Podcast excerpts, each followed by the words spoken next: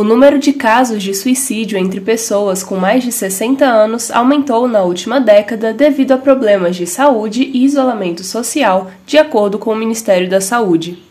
O mês de outubro começa com o Dia Internacional do Idoso. A data foi instituída pela Organização das Nações Unidas em 1991 e reforça os termos da Resolução 46 dos princípios das Nações Unidas para o idoso. O objetivo é sensibilizar a sociedade mundial para as questões do envelhecimento, além de destacar a necessidade de proteção e cuidados com essa população. O psiquiatra Alison Marques explica que o processo de envelhecimento inclui diversas mudanças. Do ponto de vista biológico, ele já tem uma velocidade de processamento é, mais é, com maior dificuldade, às vezes uma menor resistência, é, uma menor força, né?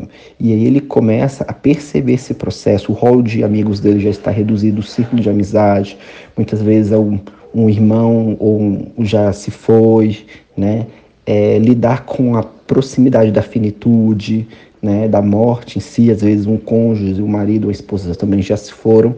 Então é um processo é, que é muito difícil, né, muito delicado, que deve ser conduzido de uma maneira mais saudável possível.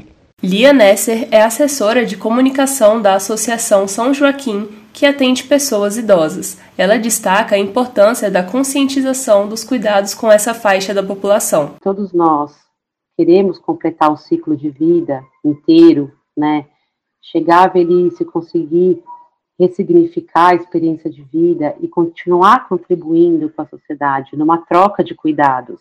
Entre as dicas de prevenção, o médico Alisson Marques recomenda inserir o idoso em atividades sociais, estimular a participação em atividades físicas, como por exemplo a caminhada, e no caso de seguir alguma religião, incentivá-lo a frequentar os encontros dos grupos. Essa rotina pode evitar que os idosos se sintam sozinhos e acabem desenvolvendo doenças como a depressão. Reportagem Sophie Stein.